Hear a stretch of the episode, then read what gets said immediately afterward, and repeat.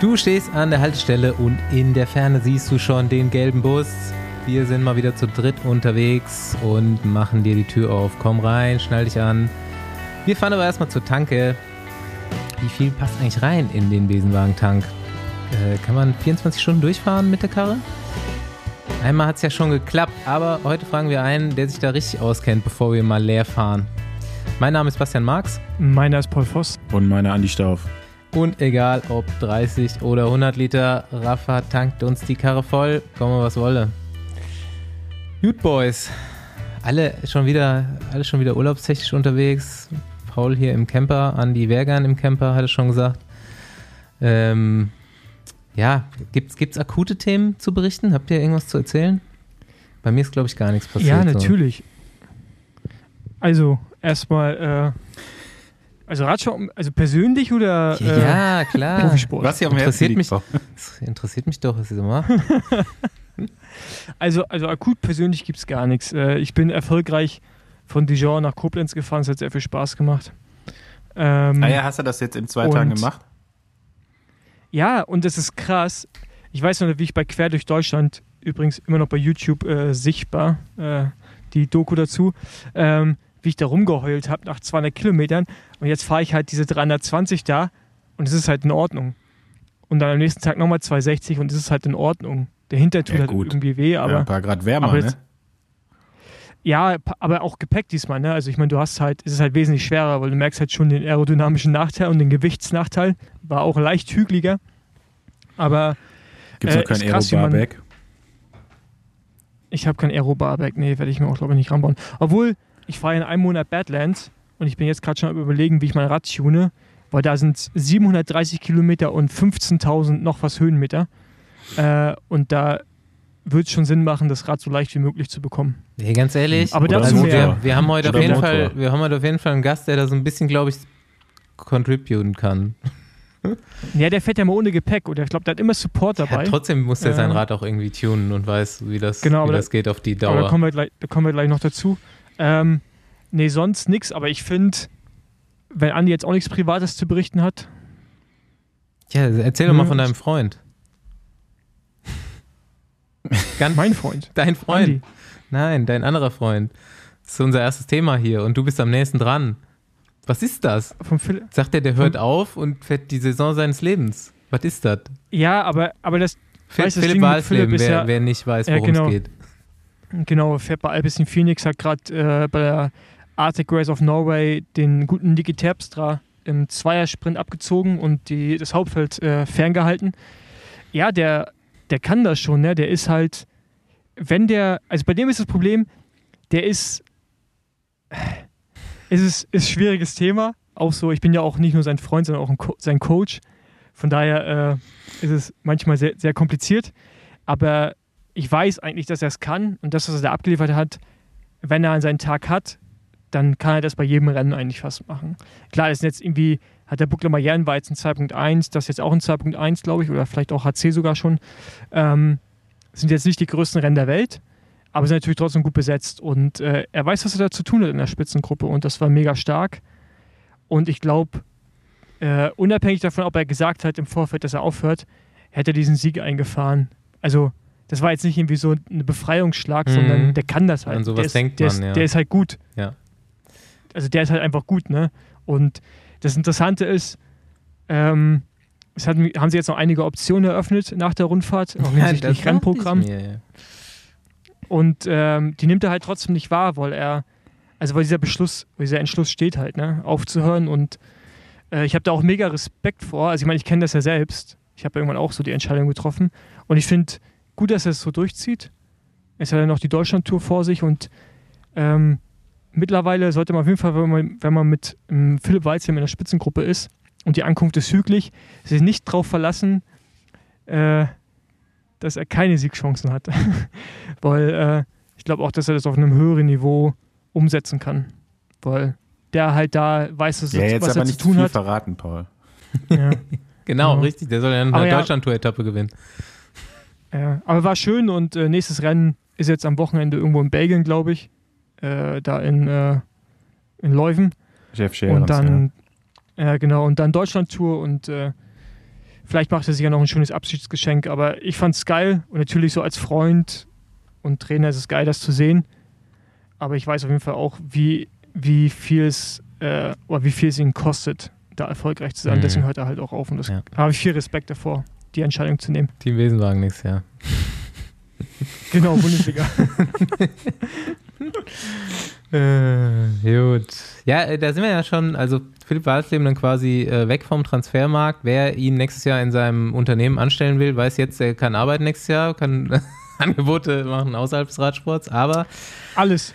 Alles, genau. Banklehre, Polizei, alles möglich. Ähm, Transfermarkt auf jeden Fall eröffnet. 1. August jedes Jahr wieder lustiges, äh, lustiges Zeitfenster, wo eigentlich schon ganz viel vorher passiert ist und auch noch ganz viel nachher passiert, aber ab 1. August darf man drüber reden. Ja, Paul, hast du die Seite auf? Ja, ich habe die Seite auf, aber gerade bei dem Team, über das ich vor allen Dingen reden wollte, wird es kompliziert, weil das so viel ist. Ich habe heute kurz mit Robert Wagner geschrieben schon. Es ging gar nicht darum, aber er meinte auch so, ey, was ist los bei äh, United Emirates? Die scheinen ja 100 Plätze zu haben irgendwie und auch auf fünf Jahre so. 100 mal fünf Jahre, 100 mal lebenslänglich. Ja. da geht's irgendwie ab. Ich habe jetzt mal die Seite hier offen für UAE Team Emirates und hinzu kommt äh, Pascal Ackermann, George Bennett, Marc Soler, äh, Joao Almeida, José Hodek und äh, Felix Groß. Das sind jetzt die momentan bekannten. Ich habe irgendwie noch was anderes gesehen, aber ich finde, also ich meine, Ackermann, das war irgendwie klar, ne? Und äh, Felix Groß war auch klar, so ein bisschen im Vorfeld schon. Weil ich finde es sehr überraschend, äh, George Bennett und Marc Soler, muss ich sagen. Mhm. Hodek, gut, dass De Koenig immer mal so ein Exit hat von einem guten Sprinter, das ist ja auch normal. Ja, da sind wahrscheinlich zu Fernando Gaviria auch äh, Connections da. Genau. Aber halt äh, Almeida Aber für fünf. Bleibt der Gaviria Almeida wie viel für wieder? Ne, warte, da kommen wir gleich zu. Aber nach Almeida, der ist ja bei Corso. Wie lang, wie viel hat der verlängert? Fünf Jahre? Oder fünf wie viel hat er unterschrieben? Drei Jahre, vier Jahre? Fünf Jahre. Weiß ich ne? gar nicht, ob ich das jetzt sagen darf. Ja, das stand, glaube ich, fünf Jahre. Also fünf Jahre habe ich gelesen. Äh, Marc Soler für zwei Jahre und George Bennett auch für zwei Jahre. Also die bauen sich dann ein krasses Team zusammen. Dazu haben sie noch den jungen Spanier, wie heißt er? Äh, Ayuso. Ayuso. Ja. Ayuso, der irgendwie gerade auch alles rasiert. Der ist im ersten Jahr U23 und ist jetzt schon bei UAE angestellt. Also ja, die, San Sebastian die auch direkt irgendwie erste 15 gefahren oder so oder 18. irgend sowas. Ja, ja.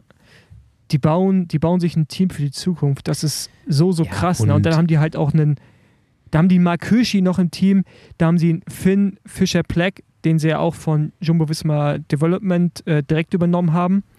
Jetzt, das ist ein junger Neuseeländer, der auch einfach krass ist. Also, das ist heftig. Also, das ist mhm. echt, es wird ein krasses Team. Und ganz ehrlich, ich habe mir während der Tour schon gedacht, ne, ganze Tour, jeder Kommentator ist ja immer so reingegangen mit, ja, United Emirates, die haben jetzt nicht das starke Team, aber den starken Einzelfahrer. Ganz ehrlich, die sind die ganze Tour von vorne gefahren. So, also äh, das war schon bei der Tour eigentlich ein relativ stabiler Auftritt.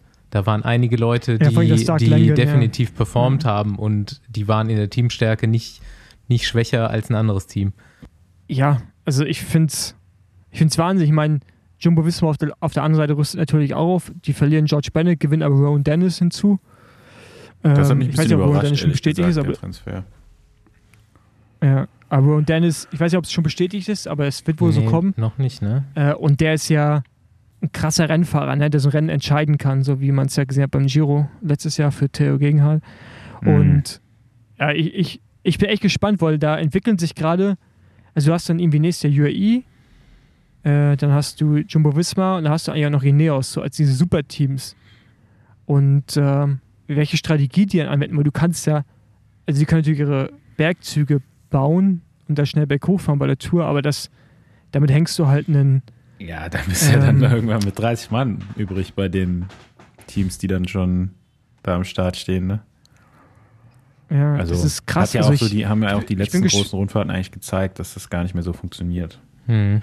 Wird interessant, wie sie auch dann die anderen Rundfahrten ähm, aufteilen. Ja? Ob jetzt Marc Soler nur als Helfer kommt oder auch als Kapitän bin ich mal gespannt, ob der sich irgendwie noch, ob der mal dieses Potenzial, was er auch hat, wirklich zeigen kann und auch was er mit Almeida machen. Wenn du den so lange an dich bindest, das machst du ja nicht nur, damit er als Helfer da rumfährt, sondern da willst du ja auch Rundfahrten gewinnen mit dem, gehe ich mal von aus, Andi, oder? Ja, ist ja, ja, ist ja ganz untypisch eigentlich, diese langen Verträge, ne?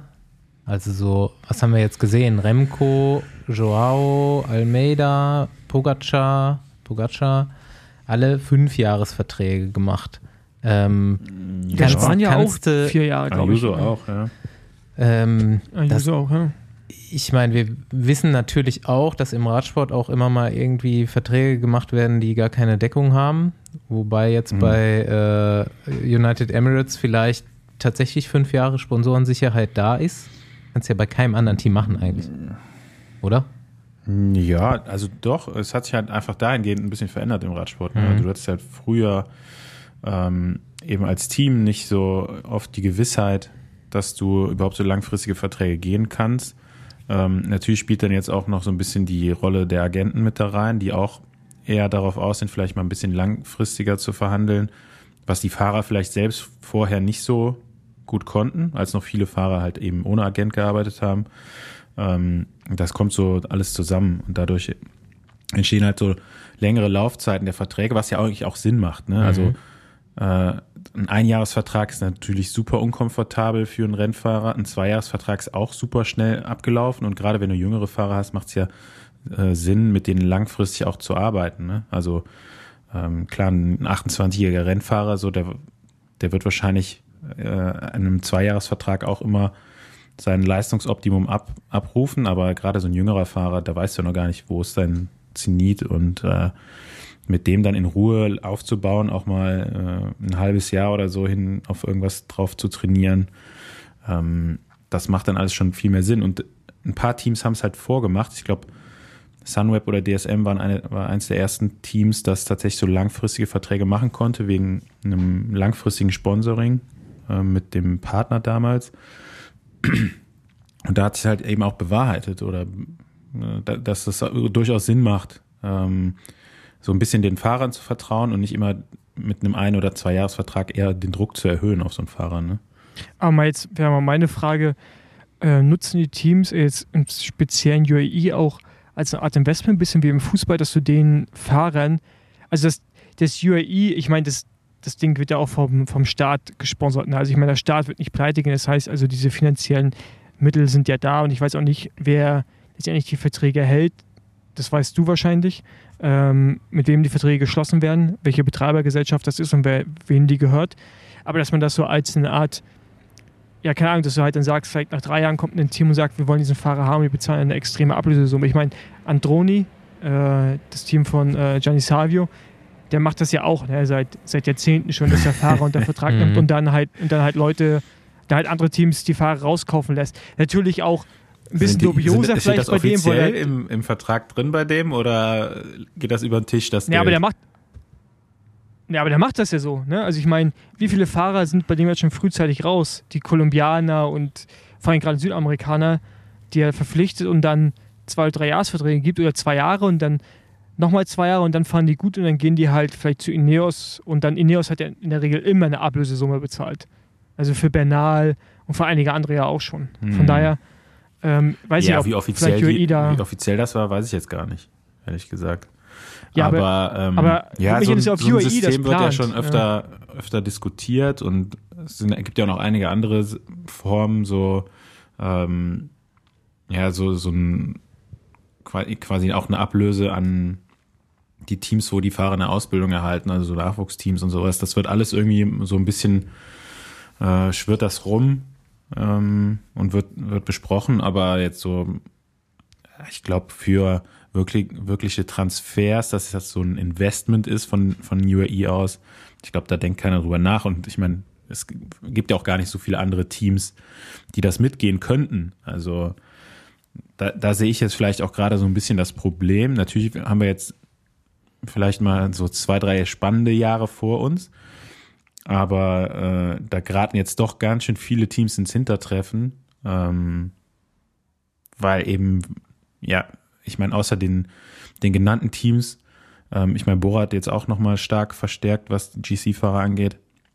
Aber dann hört es ja schon fast auf, wer überhaupt in der Lage ist, in den nächsten Jahren eine Grand Tour zu gewinnen. Mhm.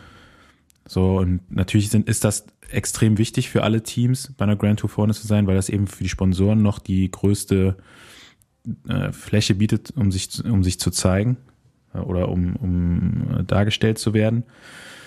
Und ähm, also der, der Markt um GC-Fahrer war dies Jahr auch extrem hart äh, umkämpft und es war noch nicht mal so, dass im Fall jetzt von Almeida zum Beispiel er hingegangen ist, wo es das meiste Geld gibt, was jetzt, was man vielleicht gar nicht glauben mag, aber äh, einfach insgesamt das Paket hat am besten gepasst. Also was die Struktur des Teams angeht, ähm, da müssen sich natürlich manche Teams äh, jetzt mächtig ins Zeug legen. Selbst wenn sie das Budget hätten, so einen Fahrer zu bezahlen, äh, sind sie trotzdem nicht attraktiv genug. Also gerade so französische Teams äh, scheinen da auch nicht so beliebt zu sein, weil irgendwie schaffen die es auch nie, ausländische große Fahrer zu holen und andersrum ihre Fahrer auch nicht so wirklich zu halten. Mhm. Also ähm, da, und das ist nicht nur eine Budgetfrage, glaube ich, aber zum Teil natürlich auch. Und äh, auch viele andere Teams. Ich bin mal gespannt, wie Movistar sich entwickeln wird. Die sind ja so gerade im Umbruch, verlieren jetzt auch noch Max Soler. Also ähm, ich bin gespannt, wie, wie lange die brauchen, um wieder bei einer, bei einer Rundfahrt die Gesamtwert, Mannschaftsgesamtwertung zu gewinnen.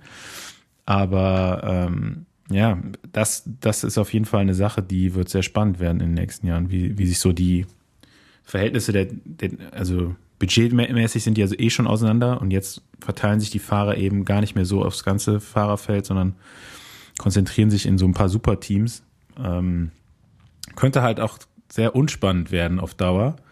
Und da müsste man vielleicht irgendwann mal vielleicht auch ein anderes System überdenken, wie es im, in den amerikanischen Sportarten zum Beispiel oft ist, mit so einem, ja nicht Salary Cap oder Budget Gap, äh, Cap, ähm, sowas in der Art wird ja immer wieder mal angestoßen, vor allen Dingen von den Teams, die nicht so viel Kohle haben.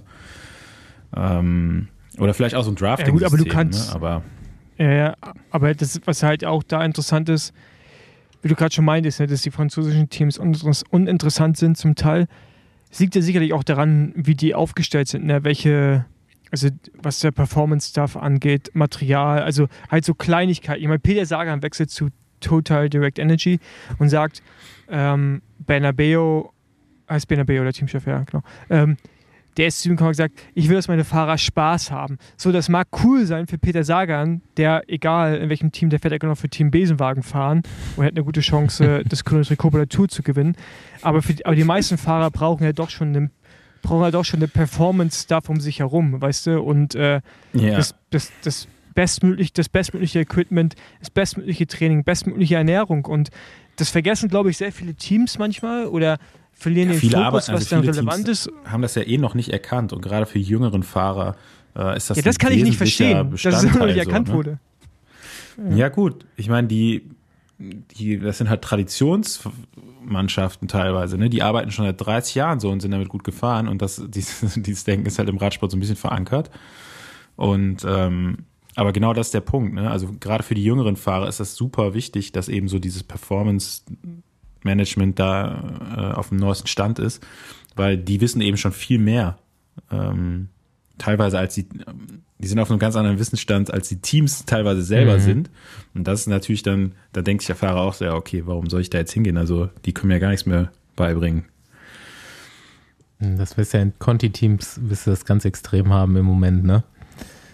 Hm. Ja, nee, aber es, es gibt zum Beispiel auch Conti-Teams, die einen äh, einen Ansatz haben, der fortschrittlich ist, natürlich in deren Grenzen. Ne? Ja, also ich meine, die sind natürlich limitiert an einigen Sachen, aber die gehen zum Teil. Also ich hatte ja auch, als ich von Lamonte damals weggegangen bin, ne, zum Müllrahmen, dachte ich ja auch, ich bin, also ich bin von der Profimannschaft in eine Amateurmannschaft gegangen, hatte ich das Gefühl. natürlich, es war komprimierter, aber es war richtig mhm. gut organisiert.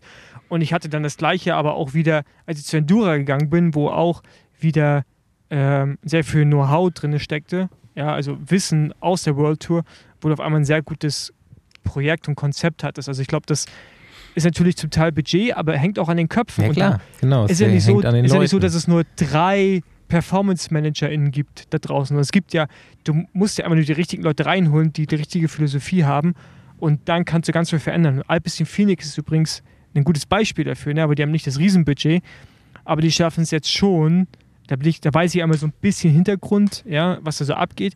Die schaffen es schon mit ihrer Philosophie erfolgreich zu sein mit mehreren Fahrern. Und deswegen glaube ich nicht, dass es nur am Geld liegt, sondern auch daran, wie viele Freiheiten du den Leuten gibst und welche Leute du dir an Bord holst. Und äh, ich sehe auch jetzt zum Beispiel Lotto Sudal oder halt die französischen Teams, vielleicht mal Groupama FDG ein bisschen rausgenommen. Ähm,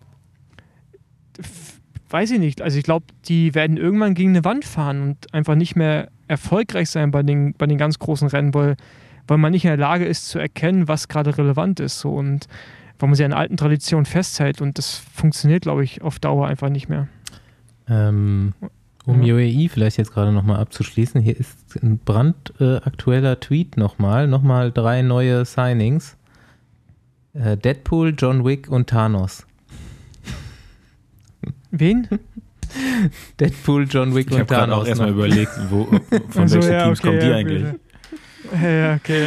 Sind jetzt auch noch ähm, dabei für 22. Ja, ey, lass doch mal kurz zu Bora ja. rüber switchen. Ich habe auf ja, jeden Fall in meiner Erinnerung der letzten, der Radsportjahre, die ich verfolgt habe, noch nie so einen Umbruch in einem Team verfolgt. Oder seht ihr da, das anders? Nee, darf ich den kurz runterbrechen? Da ähm, brich ihn runter. Ich finde den halt, ja. Und zwar kommt der Sam Bennett zurück nach Hause, wie er selbst geschrieben hat, nachdem er äh, von Patrick Lefebvre die letzten Monate gescholten wurde. Ähm, nachdem er erstmal zu Hause bringt, rausgeflogen ist. Genau. Er, er, bringt mit als Anfahrer, also sein Sprintzug wird sein äh, Shane Archbold, Ryan Mullen, der kommt von Trek Segafredo, Shane Archbold kommt von De Koenig zusammen mit Sam. Dann Marco Haller von Bahrain, ähm, auch sehr guter Mann. Und Danny van Poppel von Intermarché Vonti Gobert. Finde ich mega interessant, diesen Sprintzug. Mhm. Dann äh, kommt für die Berge Gesamtwertung kommt äh, Sergio Higuita. Ich glaube, da freuen wir uns alle sehr, dass der kleine Mann nach Deutschland kommt. Geiler Typ. der kommt von, Edu der kommt von Education First. Endlich ein Kolumbianer bei Bora. Dann äh, Alexander, Fl Alexander Moment mal, Vlasov. Higuita ist ja gar kein Kolumbianer, oder? Doch. Doch, der ist ja? Kolumbianer. Okay. Äh, ja. Und dann äh, Jay Hindley von äh, Team DSM und der Belgier von Auto Eder, den ich nicht aussprechen kann, der gerade alles rasiert. Der Neoprofi wird. Soll wohl auch kommen. Finde ich auch krass. Also Sprintzugmäßig finde ich es krass. Ich meine, Rudiger Selig geht zu Lotto Sudal, der geht weg. Pascal Ackermann geht weg. Ich weiß nicht, was mit äh, Andreas Schillinger ist, mit äh, Schwarzmann, äh, ob die bleiben dürfen oder ob sie bleiben können, wie auch immer. Es sind in der Liste noch Aber ich drei, Sprint, drei Plätze frei. Ich finde den Sprintzug sehr interessant. Äh, auch gerade so mit Pöstelberger, den man auch hat, kann das schon ein ziemlicher, kann das schon ziemlich marschieren, wenn man einen guten Plan hat und äh, sich einspielt. Ne? Auch, ne? also ich meine, auch Jordi Moyes ist ja jetzt äh, stimmt, ja. nicht schlecht in seinem ersten Jahr in den Sprints bisher. Ja. Martin Lars wird auch ganz langsam immer besser. Ja. Ja, aber bei also, dem sehe ich jetzt nicht, dass er so in die erste Riege nee, Nee, jetzt also, so anfahrtechnisch halt. Wenn er ne? überhaupt bleibt, ne? Ja. Ich meine, der hat jetzt gerade mal was der, wieder der bleibt. gewonnen. Martin Lars hat schon der verlängert. Hat verlängert. Ja. Okay. Ja, der hat verlängert, mhm. ja. Haben sie bekannt gegeben. Äh, aber ich finde es einen interessanten, interessanten Sprintzug und ich finde vor allem die Verpflichtung für die Berge interessant. Und mit Flassow hat man wohl die Tour im Auge, was Gesamtwertung angeht. Auch in äh, kurz, ja, kurzweiliger Zukunft. Und Higita, ja, der wird jetzt kein Rundfahrer sein, aber halt, der wird halt für Spaß sorgen.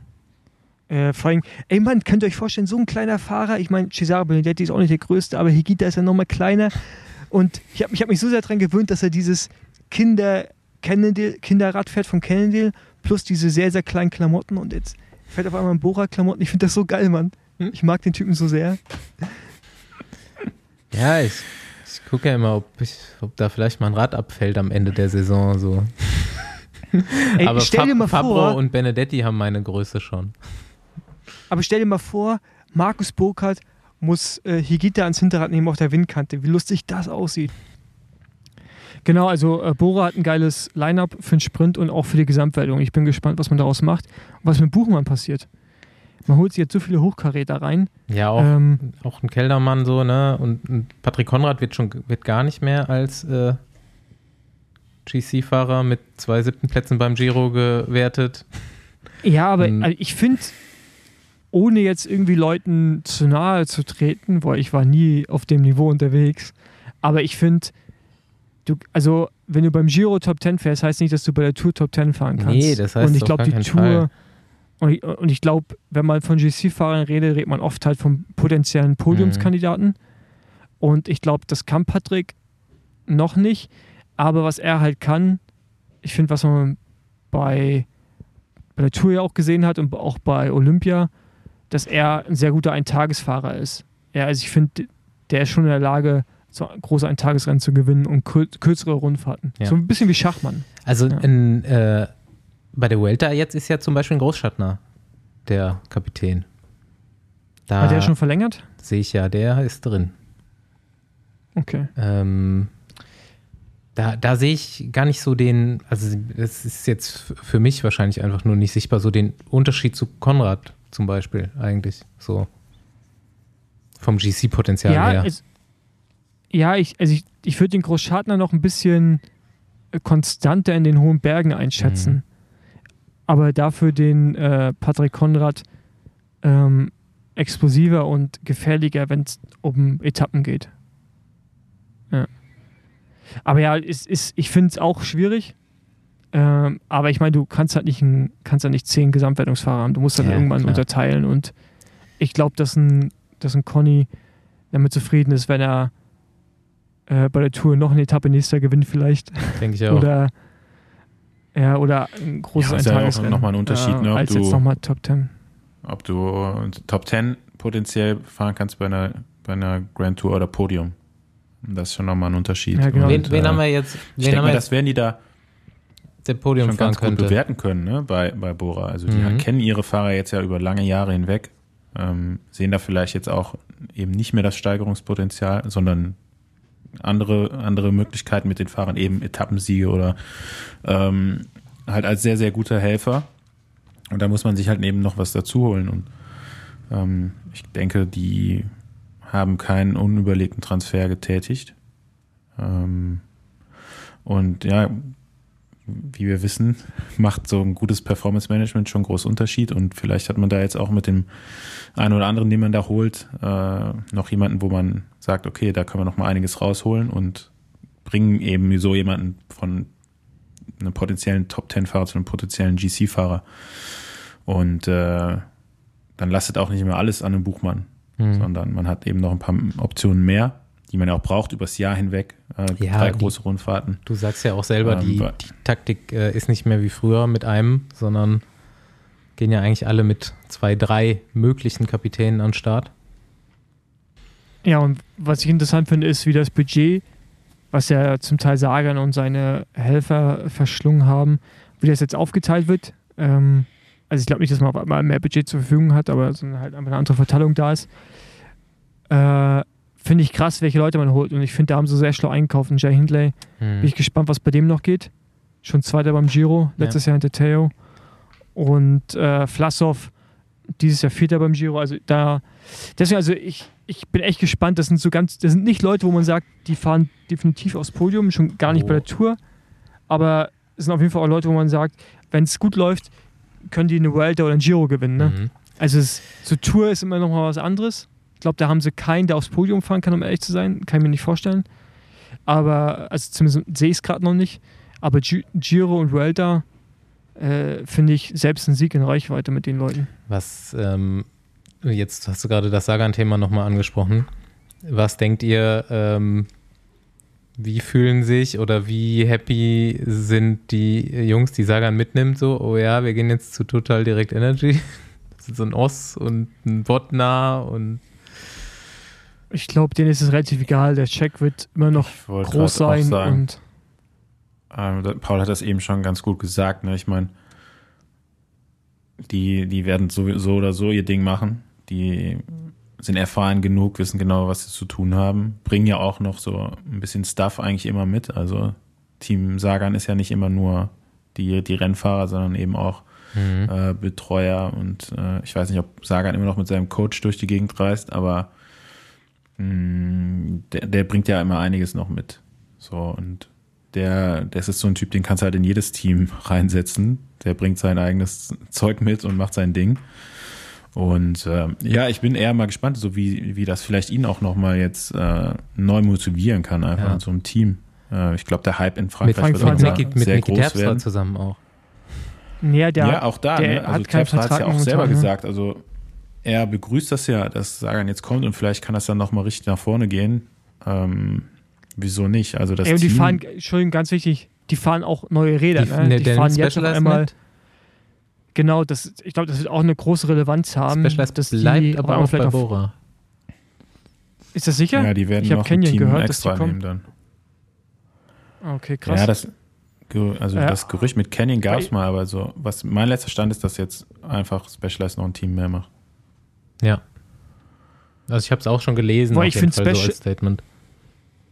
Ja, weil ich finde es nämlich interessant, dass, ähm, Entschuldigung, dass wir dich unterbrochen haben, aber ich finde diesen, diesen, also unabhängig davon, dass Sagan rüberkommt, aber ich finde diesen Know-how, was auf einmal Total, Total Direct Energy bekommt durch Specialized, ist halt auch immens, ne? Also einfach an Wissen für die ganzen Klassiker auch und die haben ja schon Klassiker-Talent, ne? Äh, die kriegen es ja, ja noch nie sortiert, hat man das Gefühl. Mhm. Und da bin ich gespannt, was daraus entsteht, weil äh, ich dann, wenn Sagan dann gut ist und die behalten Niki, der fällt auf einmal auch wieder auf Specialized, wie schon bei De Koenig. Äh, du kriegst ganz anderes Equipment, andere Reifen, andere Laufräder, pipapo, dann kann das schon nochmal in eine andere Richtung äh, sich entwickeln. Ja, also gerade bei den Klassikern schätze ich die eigentlich jetzt nochmal richtig stark ein. Also wie gesagt, wenn jetzt auch nochmal so ein Terpstra so einen dritten Frühling bekommt, ähm, kann ich mir schon vorstellen, dass sie da ganz vorne mitfahren können. Ähm, mir, mir, fällt gerade der Name nicht ein von dem jungen Franzosen, der Franzosen, ja. Ich wollte es auch gerade sagen, aber mir fällt er auch nicht an. Der mit, mit der, mit der eigentlich den gleichen Style fährt wie du, Paul, also auch so ein Schnäuzer. Ähm, ist es Tourgi? Genau, Tourgis, ja. Tourgis, genau, der hat jetzt auch schon ein paar Top-5-Platzierungen gehabt bei den belgischen Eintagesrennen. So. Ja, der war mega stark, ähm, ja. Borstenhagen fährt er auch noch. also Ge da sind genau, schon einige, die, die, theoretisch Radfahren könnten. Und ähm, wie du sagst, wenn da jetzt nochmal so ein frischer Wind reinweht, neues Equipment, ähm, ja, für mich auch so eine spannende Mannschaft nächstes Jahr, ehrlich gesagt. Ja. Die Trikots sind ein bisschen bunt, aber ansonsten so wird das schon ganz cool werden. Also wer weiß überhaupt, wie die nächstes Jahr aussehen werden, aber ähm, ja. Ja. Gut. Okay. Ein Thema haben wir hier noch stehen, das können wir aber relativ kurz abhandeln, nämlich Welter Preview. Keine Ahnung. Hat sich aber hat sich jetzt hat sich keiner angeguckt. Äh, das machen wir ja, dann. Das ist halt auch die Vuelta. Das ne? machen wir das dann so nächste so. Woche einfach. Ja, irgendwie, man ist halt, also Vuelta ist immer noch so halt irgendwie da am Ende vom Jahr, aber so richtig heiß ist man darauf erstmal nicht, ne? Ja, okay, ist jetzt eigentlich, die ganz großen Sachen sind vorbei, dann kommt aber auch nochmal irgendwann WM, aber so irgendwie, die fällt so ins Sommerloch. Mhm. Finde ich. Ja, und ist ja auch früher so von, von der Historie her, Radsport hat sich natürlich verändert, aber von allem, was ich so gelesen habe, war das ja früher dann teilweise so, dass du da mit einem Team, mit der Hälfte vom Team angetreten bist, die eigentlich gar keinen Bock mehr hatten, nach Hause fahren wollten. Ich weiß nicht, wie das jetzt auch vielleicht schon ist. So, ich meine, das Thema haben wir ja jetzt groß gehabt, Transfers und so weiter. Du bist eigentlich ja. vielleicht, je ja, also nachdem, also die wie die ist Stimmung ist, erstmal gerne ja, äh, okay. durch mit deinem die, Arbeitgeber. Mm, ja, dann fährst du meistens eigentlich die Vuelta nicht mehr. Mhm. Also eigentlich ist es dann gerne eine Rundfahrt, wo man jetzt Leute hinschickt, wie zum Beispiel den Doni, oder den Ben Zwiehoff, also mhm. Toni Palzer und Ben Zwiehoff bei Bora, ähm, um die eben noch eine Grand Tour fahren zu lassen jetzt, um vielleicht im nächsten Jahr nochmal einen Schritt weiter zu sein mit ja. den Fahrern. Und ähm, viele junge Fahrer gehen auch dahin und es ist halt einfach, ne, er ist jetzt ja schon im, im, sag ich mal, im letzten Drittel der Saison einfach, wo viele Rennfahrer einfach schon müde sind, gerade wenn die schon eine Tour oder so gefahren sind, ähm, ist das da jetzt nicht mehr so hart umkämpft, also so stressig auf den, auf den Etappen einfach, ähm, wie, wie jetzt noch bei den Rennen, sage ich mal, bis Mitte, bis zur Tour. So, ne, danach wird eigentlich alles auch ähm, abseits der Vuelta, also die ganzen Eintagesrennen in Belgien, die, die kleineren, die es jetzt gibt, das ist dann auch immer so, ne, da gibt's dann halt irgendwie 60 Rennfahrer, die sind da top motiviert und auch noch in guter Form und fahren dann richtig hart und die anderen 120 oder die anderen 100 ähm, die, die sind vielleicht schon ein bisschen müde, ja, körperlich, mental müde. Ähm, die geben das dann ein bisschen entspannter an und da kann es ja halt oft auch mal passieren, ne, dass bei so einem Eintagesrennen einfach mal die Hälfte dann aussteigt irgendwann oder mhm. aus dem Rennen genommen wird, weil halt einfach äh, sie dann nicht mehr Konkurrent, äh, nicht mehr vorne mitfahren. Aber ja, zurück zur Vuelta ist halt ja immer noch für ein paar Fahrer ein absolutes Highlight. Ähm, aber für viele eben auch die erste Grand Tour oder sie fahren es halt noch mit, weil sie es müssen. Ne? Mhm. Gibt es mit Sicherheit auch ein paar. Ähm, aber da ist halt einfach dann so ein bisschen der ganz große Druck raus, sag ich mal. Ne? Also klar, für die, die da um den Sieg fahren und auch in den Finals der Etappen wird schon richtig Radrennen gefahren, aber so Grund, die Grundstimmung ist, glaube ich, ein bisschen entspannter als bei der Tour. Ja, da treffen jetzt auch so bei den Favoriten Leute aufeinander mit ganz anderen Historien, was allein dieses Jahr angeht. Ich habe jetzt Burgos verfolgt gerade äh, was ja jetzt tatsächlich äh, da stattgefunden hat, wo die Vuelta auch anfängt. Also die erste Woche der Vuelta ist, ist ein paar Etappenteile sind identisch mit der äh, Burgos-Rundfahrt. Und schön ähm, bitte? Ist schön da. Ja. Und ähm, dann hast du da jetzt Leute gesehen. Man konnte das Ergebnis der äh, Vuelta a Burgos nicht so richtig deuten, weil auf der ersten Etappe schon Hochkaräter ganz viel Zeit verloren haben und mit der Gesamtwertung gar nichts mehr zu tun hatten. Äh, die Spanier, man konnte das nur mit spanischem Kommentar gucken, was am Schluss relativ geil war bei der letzten Etappe, als die gecheckt haben, hat ja dann Hugh Carthy gewonnen, die letzte Bergankunft. Und ähm, dann haben die so 30 Sekunden später ungefähr gecheckt, dass Mikel Landa gewonnen hat, die Gesamtwertung. sind komplett ausgetickt. erstmal ah, Landissimo äh, und hier äh, Landa ist back und ähm, ja, aber ein Egan Bernal zum Beispiel oder ein äh, Yates, die, die haben eben auf der ersten Etappe schon so viel verloren, dass sie mit der Gesamtwertung gar nichts mehr zu tun hatten. Und ähm, aber was ich sagen wollte, da ist jetzt ein Hugh Carthy, der scheinbar in Topform äh, zu sein scheint und auch bei der Vuelta, ich glaube, letztes Jahr relativ weit vorne mitgefahren ist oder war das vorletztes Jahr? Mhm. Auch Podium gemacht naja, hat, ne? Nee, letztes Jahr. Hat auch die ja. Etappe da in dem steilen Berg gewonnen. Ne? Genau, richtig. Und der ist ja ultra heiß. Der hat ja dieses Jahr jetzt, das ist ja sein Highlight dieses Jahr. Und dann kommt ein Bernal, der hat schon Giro gewonnen. Der kann jetzt die dritte Grand Tour gewinnen. Die hat er noch nicht gewonnen. Giro und Tour hat er schon. Ähm, ja, dann kommt ein Adam Yates, glaube ich, ne? Mit Ineos. Guck gerade nochmal. Ähm, genau, Adam Yates, der auch jetzt noch nicht von Ineos auf Grand Tour geschickt wurde. Mhm. Da sind auf jeden Fall, Carapaz, denke ich, wird, wenn es nicht anders läuft, in die Helferrolle für die anderen gehen. Für den wurde schon genug gefahren dieses Jahr, der hat auch schon genug gewonnen. Ja, gut, dann ist so ein Movistar, die haben immer was zu beweisen in Spanien. Ein Landa will auf jeden Fall auch, der war beim Giro in Topform. Mal sehen. Und ja, Bora mit einer mit einer lustigen ja, Truppe Moment, am Start. Landa ist doch rausgestürzt beim Giro. Genau, der war aber richtig gut in Form. Ja.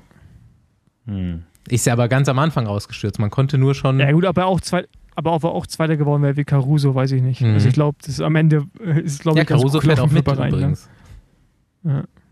Ja. Gino Mäder, Marc Padun, ja. Bahrain, uh. Bahrain, Wout Pools, Jan Tratnik, auch gute Mannschaft am Start da.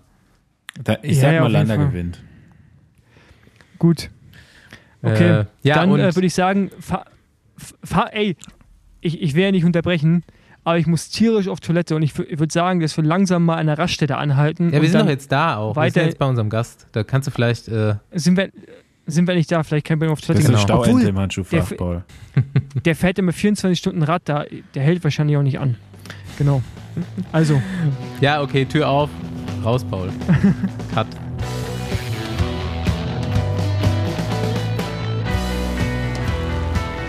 Ja, wir haben geklingelt. Es macht uns auf. Ich glaube, die äh, meiste von unserer Hörerschaft hat schon erraten, wo wir heute hingefahren sind. Nach Österreich zu Christoph Strasser. Hallo. Hallo, grüß euch. Erstmal, erste Frage kurz. Darf Paul bei dir aufs Klo? ich muss so dringend. Natürlich, ich habe sogar, hab sogar zwei Toiletten in der Wohnung. Es ist der pure Luxus da. Also wir kennen, wir kennen sehr auch gut, parallel. Sehr, gut, sehr gut. Dann, dann höre ich auf der Hälfte an und gehe aufs andere. sehr, sehr gut. Äh, ja gut, ich, äh, ich habe schon gesagt, ich mache eine kleine Vorstellung und danach bin ich gespannt, was äh, Paul und Andi schon von dir wiss, gewusst haben oder wie sie oder ja, bevor wir die Vorstellung machen, frage ich einfach direkt. Erst erstmal Andi. Name Christoph Strasser, was fällt dir ein? Äh, Habe ich auf jeden Fall schon gehört und äh, kürzlich mitbekommen, dass du 1000 Kilometer an einem Tag gefahren bist. Und bis dahin ähm, habe ich irgendwie den Namen hier und da mal aufgeschnappt, aber äh, wusste da ehrlich gesagt noch nicht so viel.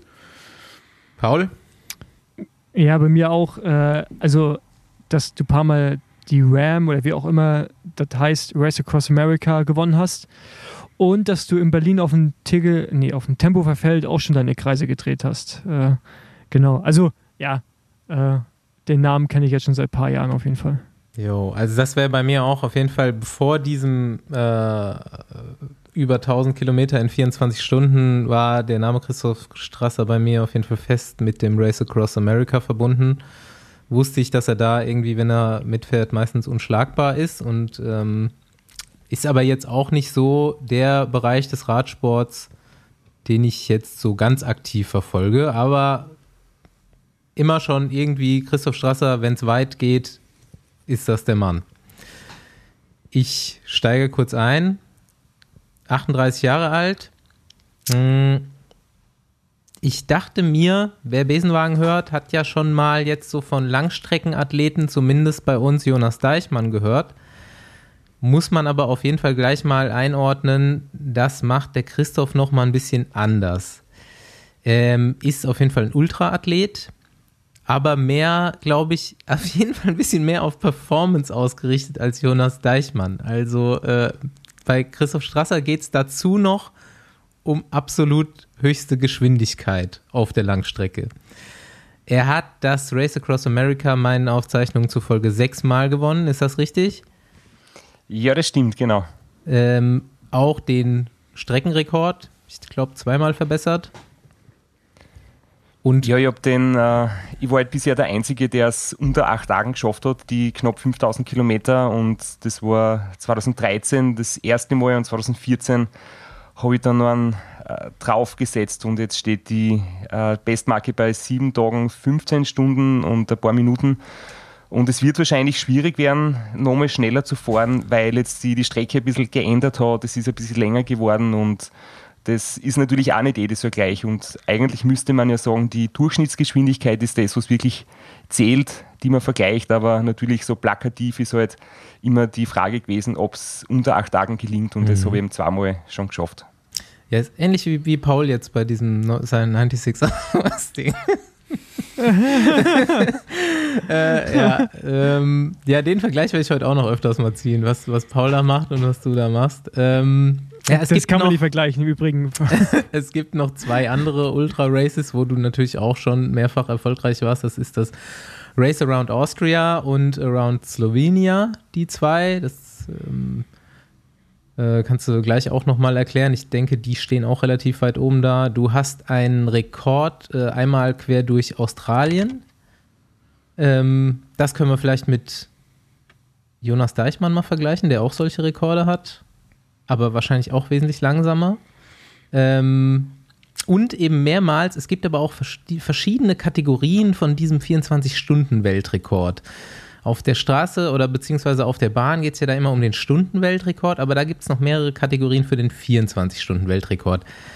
Lass doch einfach mal da anfangen, weil das ist jetzt irgendwie das Aktuellste und das ist wirklich mehr als beeindruckend und war eigentlich nur ein Testlauf. Fangen wir vielleicht mal an von den Kategorien von den 24-Stunden-Weltrekorden. Und was hast du gemacht? Es gibt grundsätzlich drei Kategorien. Die, ich sage mal, schwierigste und beschissenste, die habe ich 2017 irgendwie, oder 2016 wollte ich es eigentlich schon machen, nämlich auf der Bahn Indoor im Velodrom und bin dann aber von einer Verkühlung ausbremst worden und habe es dann 2017 äh, gemacht das ist wirklich äh, am ehesten vergleichbar mit einem Stundenrekord. Nur halt nicht eine Stunde, sondern einen Tag.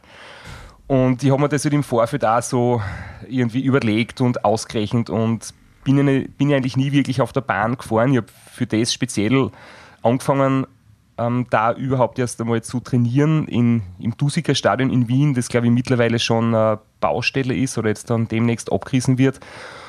Und dann habe ich gemerkt, dass das eigentlich ziemlich, ziemlich Spaß machen kann, auf der Bahn zu fahren und habe da, bis du, die längste Einheit war sechs Stunden und dann habe ich einfach gerechnet mal vier. Da bin ich damals gefahren 250 Kilometer in vier Stunden, äh, in sechs Stunden und es hat sich gar nicht so schlimm angefühlt. Habe mir irgendwie eingeredet, ja eigentlich, äh, das geht schon, das macht, mhm. macht auf eine gewisse Art und Weise eh Spaß. Ich habe Musik gehört dabei und das, das kann ich sicher viermal hintereinander machen äh, mit der gleichen Leistung. Und habe damals schon geträumt von den 1000 Kilometern, weil das halt einfach so eine richtige Schallmauer ist und irgendwie so die große Frage ist oder war, ob das halt jemals in 24 Stunden gehen kann. Und wenn es geht, dann natürlich am ehesten auf der Bahn, weil du hast du die perfekten, ja, um, die perfekte Umgebung, den schnellsten, den schnellsten Belag und, und kein schlechtes Wetter und so. Und wie dann in Kränchen, wo auch der Jens Vogt seinen Stundenrekord gemacht hat, gefahren bin, bin ich extrem eingegangen, habe nach zwei Stunden irgendwie meine Leistung überhaupt nicht mehr halten können und ich habe dann einfach 22 Stunden wirklich scheiße gelitten. Das, war, das waren auch die 24 schlimmsten Stunden meines Lebens, die ich bis jetzt erlebt habe.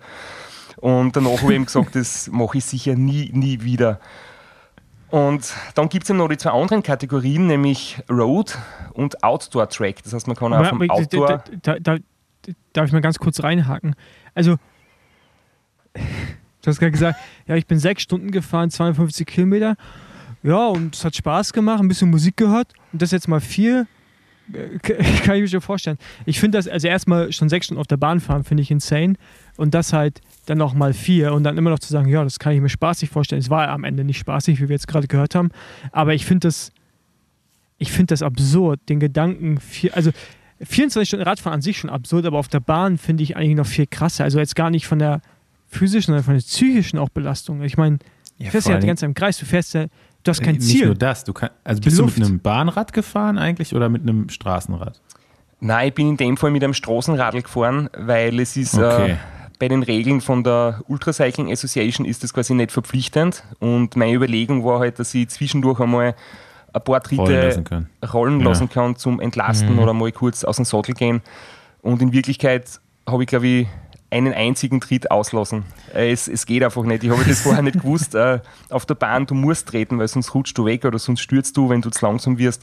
Und ich habe noch irgendwie genau die Zeiten im Kopf. Es waren 22 Sekunden pro Runde und davon waren, glaube ich, vier Sekunden geradeaus, die aber auch noch, noch innen hängen. Das heißt, du kannst niemals irgendwie kurz freihändig fahren, zumindest ich kann es nicht, weil ich technisch das nicht so drauf habe auf der Bahn. Und dann hast du sieben Sekunden Linkskurve, vier Sekunden geradeaus und wieder sieben Sekunden Linkskurve. Und das waren nicht 3700 Runden. Und ich habe mir das deswegen nicht so schwierig vorgestellt, weil ich halt schon so oft 24 Stunden gefahren bin auf der Straße oder beim Race Across America, wo es dann so an die acht Tage geht. Und da weiß ich einfach, es gibt Hochphasen, es gibt Tiefphasen, es geht dazwischendurch einmal scheiße, danach geht es da wieder, wieder gut.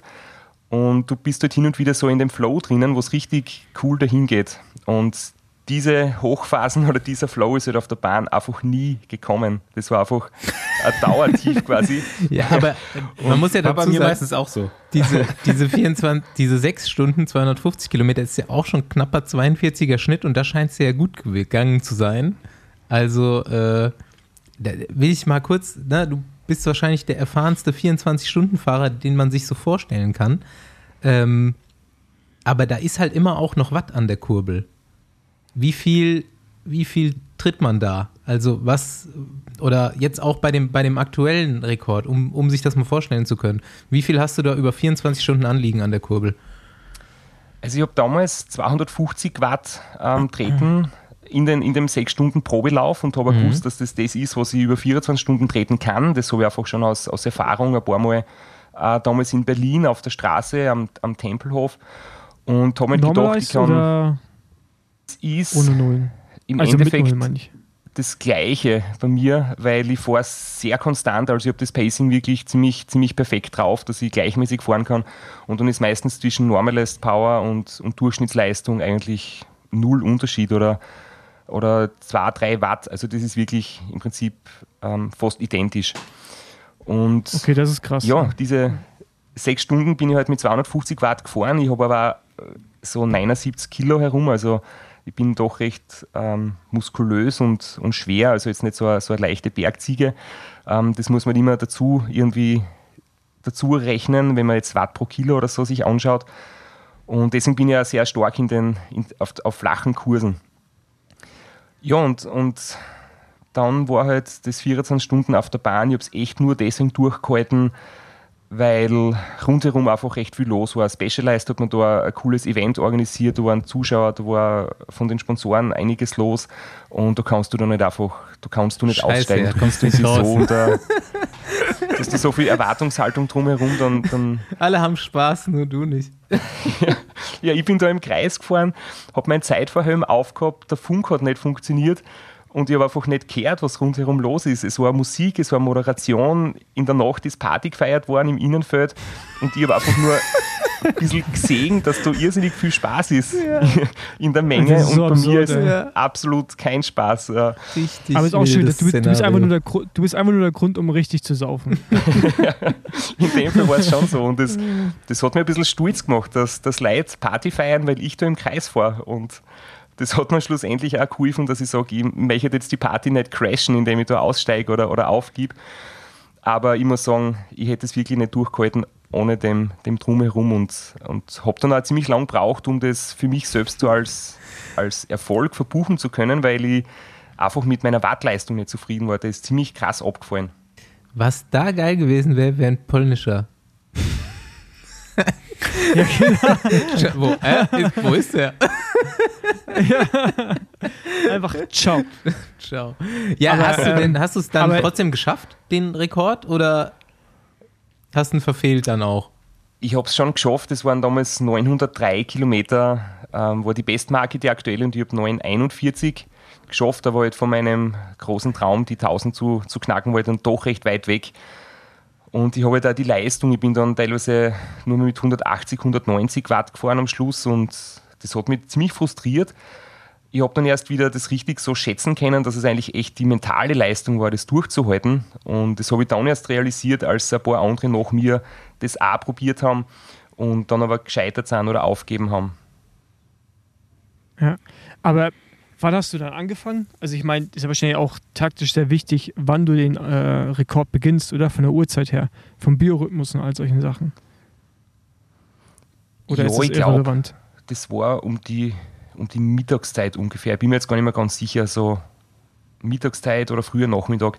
Ich bin überhaupt kein Morgenmensch. Also ich habe jetzt Paul von dir ein paar Dinge mitgekriegt, was du so äh, machst und dass du um, keine Ahnung, fünf oder sechs in der Früh aufstehst und schon der Letzte bist, der da sich ins Rad schwingt. Äh, da bin ja. ich komplett anders getaktet, also ich bin eher so ein Nachtvogel. Ja, du, und da, da, das ist, auch, das ist auch nicht die Szene, in der ich zu Hause bin, ne, muss ich sagen. Also das war, das ist auch jetzt nicht so meine Uhrzeit.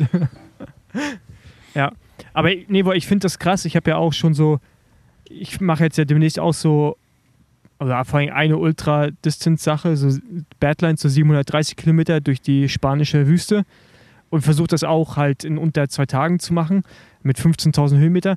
Und da frage ich mich halt auch, wie das ist, wenn man morgens losfährt und quasi schon den ganzen Tag Rad fährt und dann in die Nacht kommt. Weil ich glaube, es ist einfacher, wenn man spät losfährt und dann quasi, mhm. Anführungsstrichen, frisch durch die Nacht fährt, ne? Und dann halt quasi am helllichten Tage in diesen Tiefpunkt reinfällt, weil dann ist es, glaube ich, einfacher, die Leistung aufrechtzuerhalten, ne? Oder sich zu motivieren, als wenn man nachts halt durchfahren muss, oder? Ich, oder als wenn man so zwei halbe Nächte hat, quasi. Ja, ich, da stimme ich dazu, aber ich glaube, das ist wirklich sehr subjektiv und individuell, aber für mich ist es okay. gleich und ich habe jetzt da bei dem ähm, 1000 Kilometer Versuch vor ähm, drei Wochen sind es mittlerweile, habe ich mir mal die Startzeit selbst aussuchen können. Da war der Kurs selbst zum Aussuchen und überhaupt äh, das ganze, die ganze Location selbst zum, zum Organisieren. Und da habe ich auch den Start für 17 Uhr am Abend angesetzt, mit dem Hintergedanken, dass ich quasi in Erwartung oder in Befürchtung eigentlich eines, eines heißen Tages möchte ich lieber am Abend starten, wo es recht kühl ist. Und wenn ich da am Vormittag starte und du hast die ersten zehn Stunden irgendwie schon eine Mörderhitze, dann kann das ziemlich, ziemlich katastrophal werden schon am Anfang. Und dann hat es geschifft. ja. äh, es, um jetzt so kurz den, den roten Faden nicht zu verlieren, es, es gibt eben diese, diese Indoor-Kategorie in 24 Stunden, die eine Outdoor-Track gibt es noch, das habe ich noch nicht gemacht. Das, das mache ich vielleicht in Zukunft. Das wäre jetzt ja eigentlich mein Ziel gewesen, heuer im September und eben Outdoor Road quasi. Und Road habe ich 2015 in Berlin, da sind es 896 Kilometer waren und jetzt eben in, in Zeltweg ist aus der Generalprobe eigentlich schon das Meisterstück irgendwie geworden, das ich mir gar nicht erwartet habe. Und da war sicher auch ein großer Faktor, dass das Wetter echt gut war für mich. Also Mitte Juli 15 Grad ist eigentlich ein Jackpot, wenn man sich das vorher aussuchen kann. Das war wirklich, wirklich super, weil es jetzt sehr heiß werden können.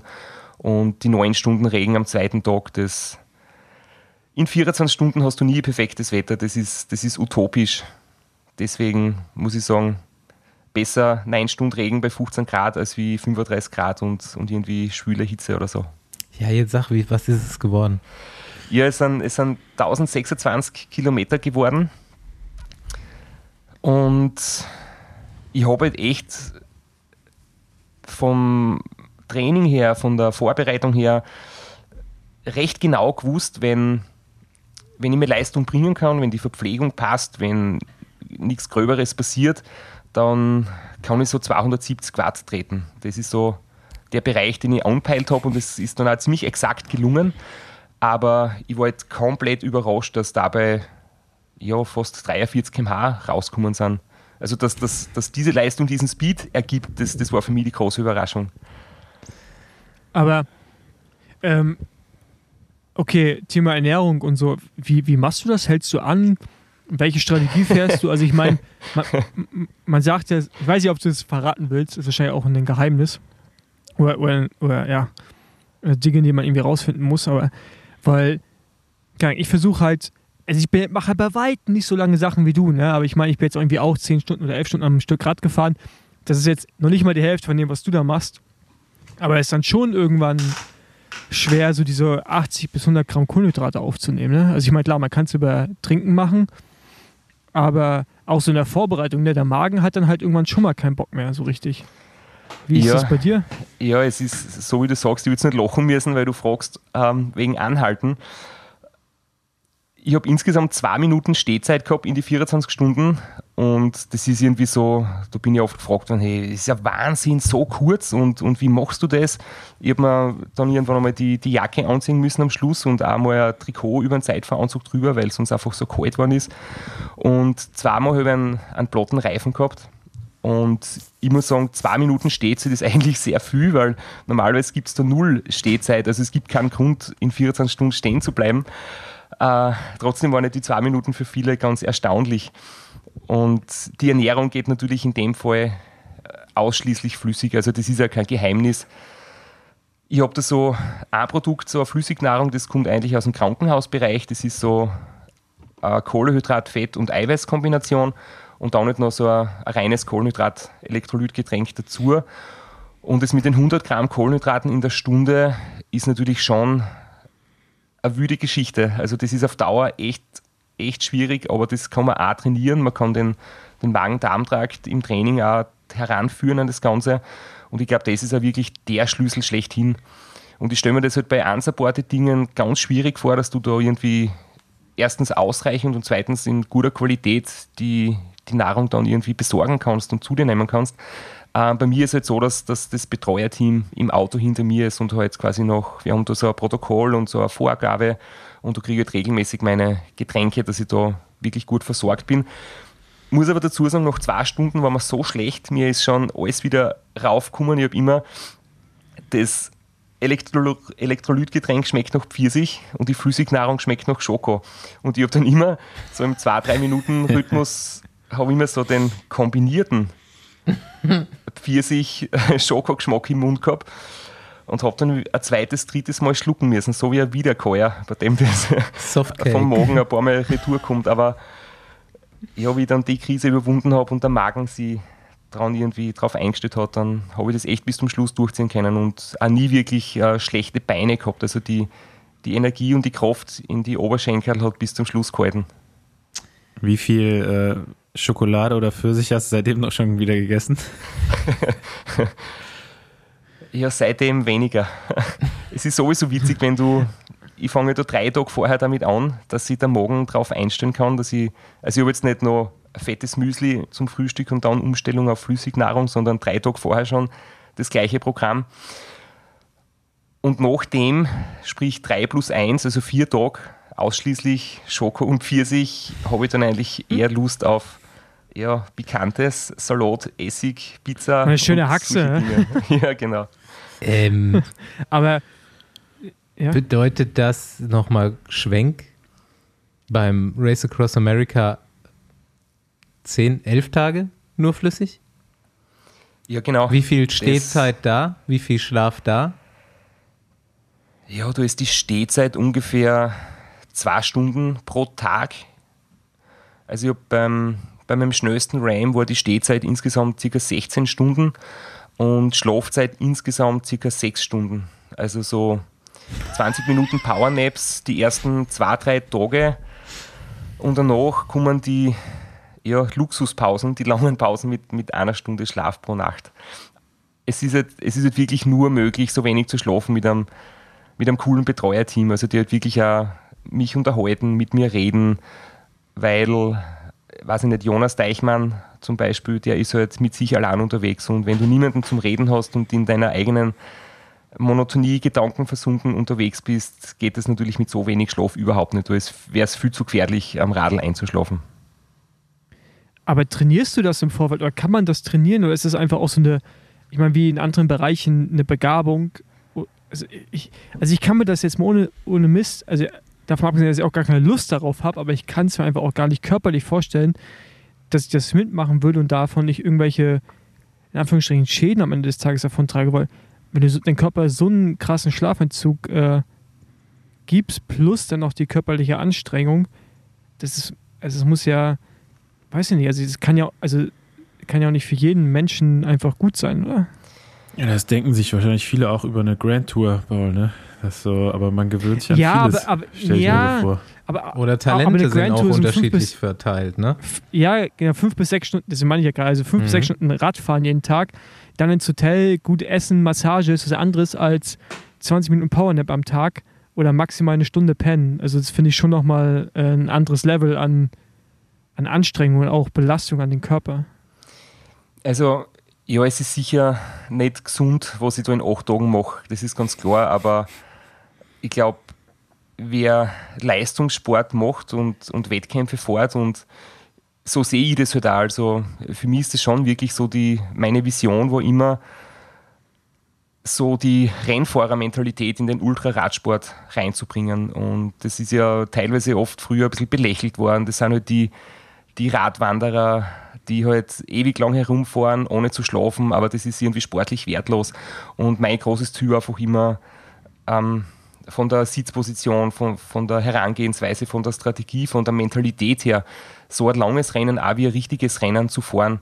Und da steht dann einfach wirklich auch die Leistung und, und der Wettkampf und schlussendlich auch das Ergebnis halt im Vordergrund.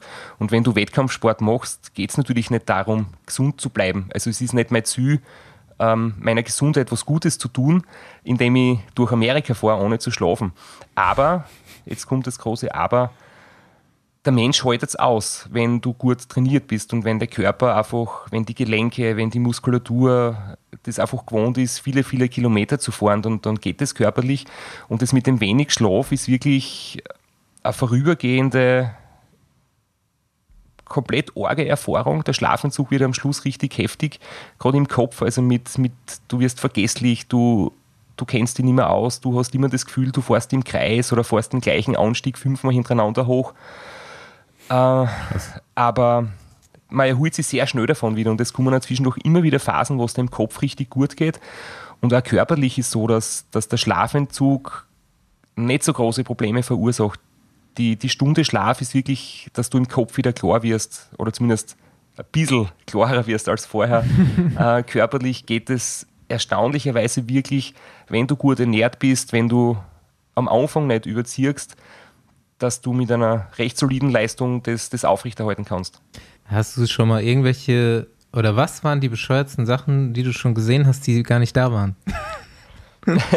ja, das, das, das kann eigentlich recht früh anfangen. Das geht am ersten, zweiten Tag schon los und du hast bei der Einleitung schon gesagt, das Race Around Slovenia, das sind unter Anführungszeichen nur 48 Stunden oder, oder 40 Stunden, wo man da unterwegs ist, aber es startet um 9 am Abend. Das heißt, du bist den ganzen Tag munter, fährst dann natürlich die erste Nacht voll motiviert durch und hast dann auch die zweite Nacht, wo du quasi nicht schlafen willst. Wenn du gewinnen willst, sollst du beide Nächte ohne Schlaf durchhalten.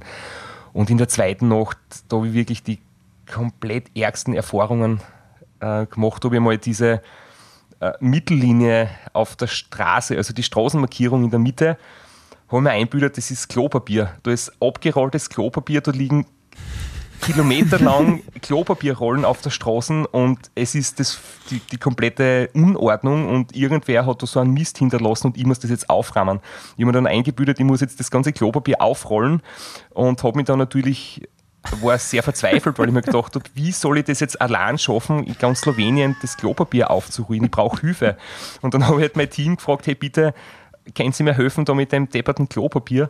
Äh, das hat dann für wenig, dort wenig Verständnis geben dafür. Und ja, solche Dinge können halt passieren.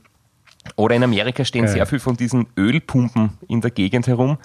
Du siehst dann halt, wenn du so durch die Prärie fährst, überall diese Öl-Wasserpumpen und ich habe immer nur diese Pumpbewegung gesehen und halt mir eingebildet, da steht gerade mein Mechaniker dort und dort Laufrad aufpumpen für mich und habe dann halt am zweiten, dritten oder vierten Blick gesehen, okay, das ist das ist doch nicht der Mechaniker, sondern da steht der Pumpe in der Landschaft. Abschließend ähm, Race Around äh, Slovenia, Austria, Across America. Gibt es da, gibt's da eine Fangemeinde? Bist du bekannt? So, bist, du warst ja jetzt schon oft, du bist Seriensieger, Rekordsieger und so weiter. Ist das a thing in Amerika oder in den USA oder in Slowenien, in ja, es ist, es ist ganz erstaunlich, wie sich das alles verteilt. Also der Sport ist wirklich sehr populär in Österreich. Also da gibt es ja das Race Around Austria, das ist jetzt gerade am Laufen. Das hat jetzt ähm, gestern am 9.8. Ähm, hat es gestartet, wird vier, fünf oder sechs Tage dauern.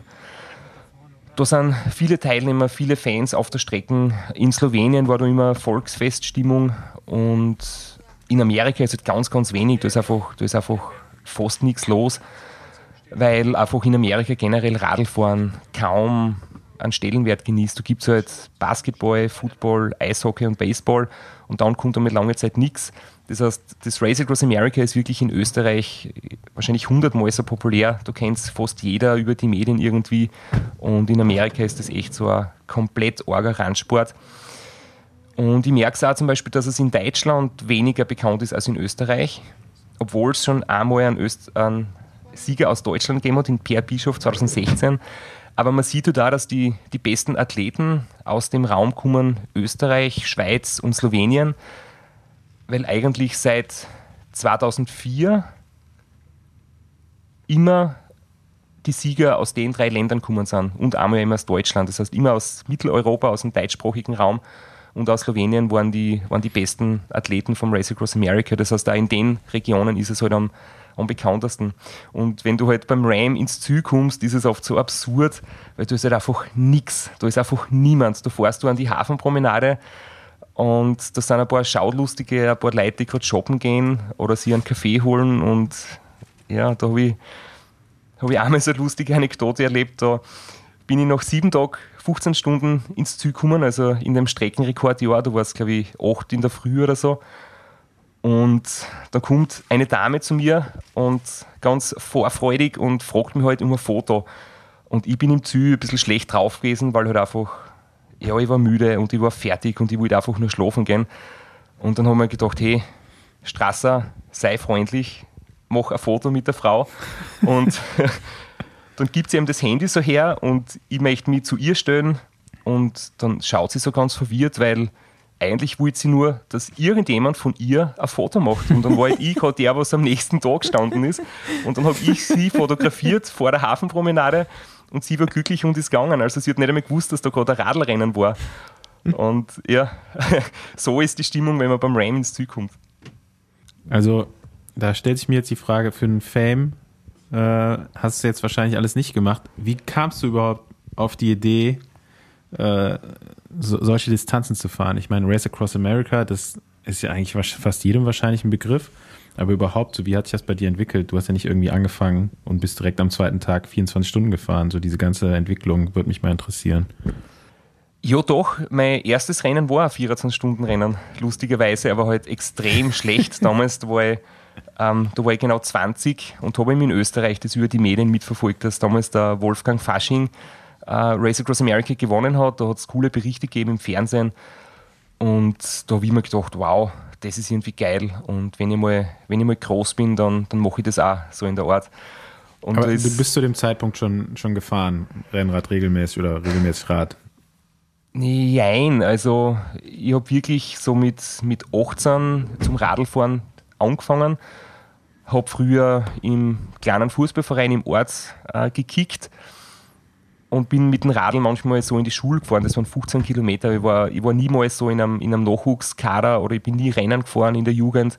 Ich war wirklich nur blutiger Hobby-Mountainbiker eigentlich. Und durch das, dass dem, diese Begeisterung irgendwie übers Fernsehen und über Bücher und so weiter zu mir durchgedrungen ist, habe ich eigentlich das entdeckt, dass es den Sport gibt, dass das irgendwie sehr spannend ist, weil ich die Kombination aus Abenteuer, also so Jonas Deichmann-Style, Abenteuer und, und Radrennen, richtiges Radrennen irgendwie spannend gefunden habe, diese Kombi. Und das ist ja noch das, was es heute für mich ausmacht. Also ich habe dann, weiß ich nicht, Eurosport geschaut und habe bei der Tour de France gesehen, okay, Massensprint, Andi, das ist für dich jetzt wahrscheinlich schlimm. ich habe so einen Massensprint gesehen und habe mir gedacht, bitte, wie langweilig ist das? Und außerdem, jedes dritte Mal gibt es einen Sturz. Also da habe ich gedacht, na, das, das fetzt mich nicht so. Aber eben einen ganzen Kontinent zu durchqueren, Tag und Nacht am Radl zu sitzen und dabei Rennen zu haben, das war halt faszinierend. Und dann bin ich ja so das, das erste Mal wirklich auf 24-Stunden-Rennen gefahren einfach aus, aus Spaß und einmal schauen, wie das geht. Damals habe ich Mountainbike gehabt, ähm, lange Haare, ein T-Shirt und äh, Laufhosen und keinen Helm. So war mein erstes Radlrennen. ja, und dann habe ich halt irgendwie gemerkt, das ist echt faszinierend und dann von Jahr zu Jahr das, das gleiche 24-Stunden-Rennen wieder versucht, bis es dann nicht einmal gelungen ist, mit nur einer Stunde Schlaf oder ganz ohne Schlaf durchzufahren. Und dann habe ich irgendwann gesagt, okay, jetzt möchte ich mein Studium einmal unterbrechen und schauen, wenn man das professionell aufzieht, ob man ja, den Weg bis zum Race Across America schaffen kann, die Quali und ähm, so ein, zwei Tagesrennen und dann das ultimative Ziel halt von dem Sport zu leben. Und glücklicherweise hat sich das alles so gefügt, dass ich jetzt mein Studium nicht fertig gemacht habe, sondern tatsächlich von, von dem Sport leben kann. Gut, ähm, ich muss auch kurz so reinspringen, weil äh, wir sind ja mit so einem Camper unterwegs und wir müssten uns mal hier langsam bewegen. Daher muss ich mich frühzeitig verabschieden. Aber äh, ich hätte noch zwei Fragen an dich, ähm, die ich mir dann im Nachhinein im Podcast wahrscheinlich nicht anhöre, weil ich mir den Podcast nie anhöre, aber die ZuhörerInnen wird es interessieren. Ähm, erstmal, machst du Aerotests? Also ich meine, du hast ja einen Bike-Partner und äh, jetzt gerade die 24 Stunden finde ich mega interessant, inwieweit da auch irgendwie Biomechanik eine Rolle spielt in der Vorbereitung. Basti ist ja selber auch Bikefitter. Also wie viel Einfluss und wie viel Arbeit da reinfließt. Ja, wo Ernährung haben wir jetzt ja gerade schon gehört. Genau, das sind die beiden Dinge. Equipment und dann vor allen Dingen auch, äh, welche Position auf dem Rad über so eine lange Distanz irgendwie machbar ist und welche eben nicht. Also Jungs, äh, hat mich gefreut. Christoph. Und äh, wir, wir hören uns nächste Woche. Und sorry, dass ich so früh raus Paul muss. packt um. Paul so packt um. Paul, Ciao. Kommt rein, muss direkt auf Toilette und dann geht er. Gut, in die Fragen. Christoph. Es ist tatsächlich so, dass das anfangs kaum eine Rolle gespielt hat. Also wenn du weißt, du hast so einen, einen Ultramarathon vor dir, wo du 5000 Kilometer fährst, du gehst einmal nur um Komfort. Du hast ein großes Thema, sind immer so Sitzprobleme, also einfach der Hintern. Dann Hände, Füße, Zehen, die da einschlafen können durch die Vibrationen, durch den dauernden Druck. Ähm, der Nacken ist immer gefährdet, dass die Nackenmuskulatur so ermüdet, dass ihn wieder der Kopf so nach unten hängt und sie halt nicht mehr hochheben lässt. Und das wäre natürlich äh, ganz schlimm, weil dann siehst du nicht mehr, wo du hinfährst. Ja, diese Dinge gilt es einmal zuerst auszuschließen. Und Rückenprobleme, einfach Rückenschmerzen will man auch nicht haben. Das heißt, man startet einmal eher so im, im Wohlfühlbereich in das Ganze. Und nachdem ich dann halt ein paar Mal Race Across America geschafft habe, tastet man sich einfach so Schritt für Schritt vor und, und sieht halt, okay, ich kann auch sportlicher am Radl sitzen und es macht trotzdem nicht Probleme und ich kann auch in der Position so ein Rennen fahren. Und jetzt für die 24 Stunden, 1000 Kilometer war das natürlich ein ganz großes Thema. Da haben wir in Augsburg auf der Bahn getestet, ähm, die Aerodynamik gemessen, den CDA-Wert ausgerechnet, ähm, am Bike halt herum geändert und optimiert. Und zuerst natürlich auch so ein Retül-Fitting, wo man jetzt schaut, was ist körperlich möglich, gibt es irgendwo ein Defizit oder eine Verkürzung oder wie beweglich ist man in der Hüfte. Und da habe ich zum Klick recht gute Anlagen, dass ich mich da recht sportlich aufs Radl setzen kann und das dann auch recht lang äh, durchhalten kann. Das ist ja, ich sage, manchmal sage ich, es ist das Talent nicht so entscheidend. Äh, es ist halt sehr viel Training und sehr viel harte Arbeit über viele Jahre. Aber gewisses Talent ist wahrscheinlich doch, dass man halt ein gutes Immunsystem hat, dass man nicht oft krank ist, dass man nicht während so einem Rennen krank wird. Und dass man halt auch körperlich das einfach gut aushalten kann. Und da fällt mir jetzt nur noch kurz ein zur vorigen Frage wegen zum Thema, ob das gesund ist man muss dann einmal das große Ganze sehen. Also unterm Jahr ein, zwei solche großen Events haltet man gut aus und es bleibt nichts zurück. Also ich habe jetzt zum Beispiel weniger Knieschmerzen, wenn jetzt das neunte Race Across America gefahren bin, als beim ersten Mal. Das heißt, der Körper passt sich da an und kommt mit, mit der Belastung immer besser zurecht.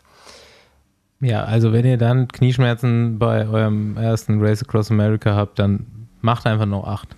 Dann geht's. ja, genau. ähm, letzt, also für mich gerade so ähm, vielleicht letztes sportliches Thema nochmal ähm, Training und äh, Leistungsdiagnostik, beziehungsweise ob du das machst und B, wie man trainiert. Ich habe gehört, dass du im Winter relativ harte Einheiten fährst und stimmt das? Ja, ich habe anfangs einfach selbst trainiert mit der Maxime, lange Rennen erfordern lange Trainingseinheiten. Und ich glaube, das war am Anfang sicher ganz gut, einfach um mit dem Thema vertraut zu werden. Du lernst deinen Körper kennen, wie fühlt sich das an, einmal 10, 12 Stunden am Radl zu sitzen. Aber nach ein paar Jahren habe ich doch gemerkt, dass das irgendwann, du stehst dann plötzlich an, du wirst nicht mehr besser, du, du wirst sogar eher vielleicht so Richtung Übertraining schwächer oder dein Immunsystem wird anfälliger. Und dann habe ich erkannt, dass ganz wichtig ist, einfach einmal einen Profi zu fragen. Und mit einem Trainingsplan war dann die Erfahrung, dass es wesentlich weniger Trainingsstunden braucht und mehr Intensität, um besser zu werden, als ich mir zuerst gedacht habe. Früher habe ich oft Wochen gehabt mit 40, 45 Trainingsstunden und jetzt sind es unter Anführungszeichen nur mehr 25 bis 30. Ist immer noch anständig, aber die Fortschritte waren jetzt dann doch enorm. Und ich habe dann irgendwann aufgehört, bei jedem Wetter zu fahren. Ich habe einfach die Freiheit verloren, bei schlechtem Wetter draußen zu fahren. Also wenn es regnet, habe ich überhaupt keinen Bock zum Trainieren draußen. Dann setze ich mich auf den Heimtrainer oder auf meine, auf meine alte mechanische Walzen, wie wir in Österreich sagen, auf dem Rollentrainer. Kein Smart-Trainer, sondern so ein altes Taxding, das ich mal vor zehn Jahren gebraucht gekauft habe für 150 Euro. Das geht immer noch. ja, und solange es halt draußen schlecht ist, fahre ich lieber in meinem Trainingskeller und mache dort ähm, die Intervalle, die im Winter anstehen, um die VO2 Max ein bisschen anzuheben. Und im Frühling kommen dann die, die längeren, mittelschweren Einheiten, die halt dann wieder die Laktatbildung reduzieren. Und wer, sich, wer da ein bisschen mit dem Thema sich beschäftigt, hat es wahrscheinlich eh schon erahnt, dass das dann halt diese Testmethode mit dem Inside-Protokoll mhm. ist. Mhm.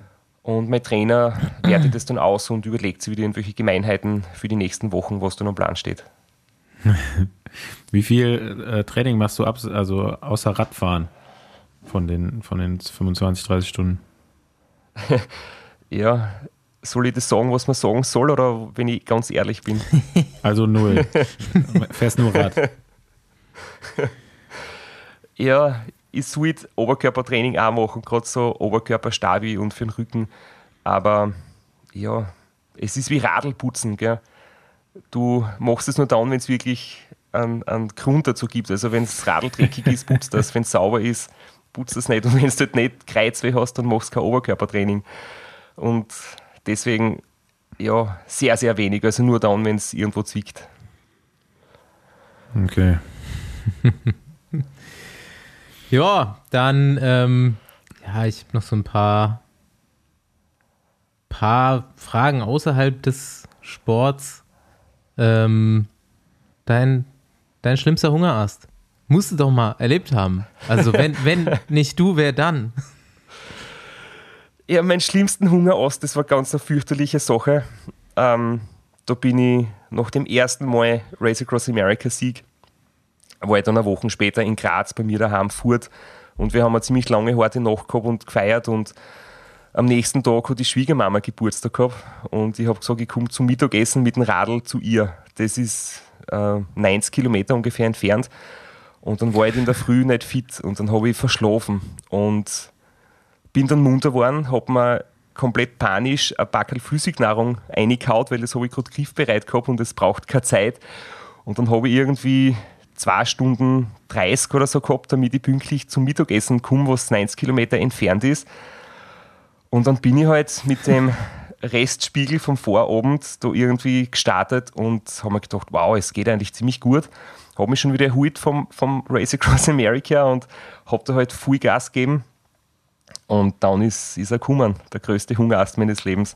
Und so was Schlimmes habe ich überhaupt noch nie erlebt. Also noch bei keinem Rennen, noch nicht in 24 Stunden, noch nie habe ich sowas fürchterliches erlebt. Da habe ich, glaube ich, innerhalb von, von zwei Stunden den Verfall erlebt, den ich normal in acht Tagen RAM erlebe. Und bin dann schlussendlich so mit leichten Schüttelfrost und mir war komplett kalt, bei 30 Grad im Sommer, bin ich dann in, in ein Gasthaus noch gekommen und habe mir irgendwie so zweieinhalb Liter Cola reingehauen, damit ich die letzten zehn Kilometer noch zur Schwiegermama schaffe. Das war, und ich bin dann natürlich zu spät gekommen. Geil. Das könnte dann auch bei dir in den äh, Dimensionen, in denen du diesen Sport betreibst, könnte es auch der größte Hungerast der Welt gewesen sein. ähm, wo kriegst du mit, was mit von der Landschaft Race Across America? Wo war es am schönsten, wenn du was mitkriegst? ich kriege schon sehr viel mit. Ich meine, ich habe ja genug Zeit zum Schauen. Und mittlerweile kenne ich mich schon recht gut aus. Also die Landschaft habe ich jetzt schon sehr, sehr verinnerlicht und wirklich, wirklich geil ist der Westen. Also so das erste Drittel durch, durch Arizona, durchs Monument Valley, dann so die Rocky Mountains Eingang. Das ist schon echt beeindruckend. Ja, das Sonnenaufgänge, Sonnenuntergänge dort in der Gegend, das sind schon, schon gewaltig. Du bist ja, glaube ich, dann doch auch Radsport-Fan. Äh, zumindest bist du regelmäßiger Besenwagenhörer. Auf jeden Fall, ja. Hat ja auch um, genug Zeit. Ja, stimmt. Dir was reinzuziehen. Der, ja, um äh, natürlich ein bisschen was von der, von der Profi-Welt mitzukriegen, weil für äh, Tour de France schauen oder zum Klassiker schauen habe ich jetzt nicht Zeit. Du sitzt meistens selbst am Radl, aber so Podcast unterwegs gehen schon.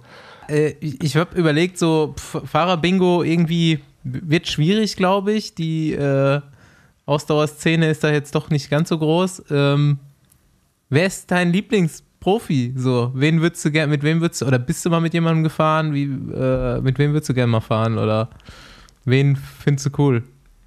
Ja, ich habe ja also wirklich so die, die, Disziplin, die mich bei den Profis am meisten fasziniert und die ich jetzt ja eigentlich auch mache, ist, ist Einzelzeitfahren. Das finde ich wirklich ähm, am geilsten für mich ist ja das, was, was ich eigentlich mache, ob es ein Race Across America ist, ist ja theoretisch auch Einzelzeitfahren. Gleiches Reglement, Windschattenverbot, ähm, du bist allein mit dir unterwegs, mit, mit dem Radl und es geht nur um die Zeit.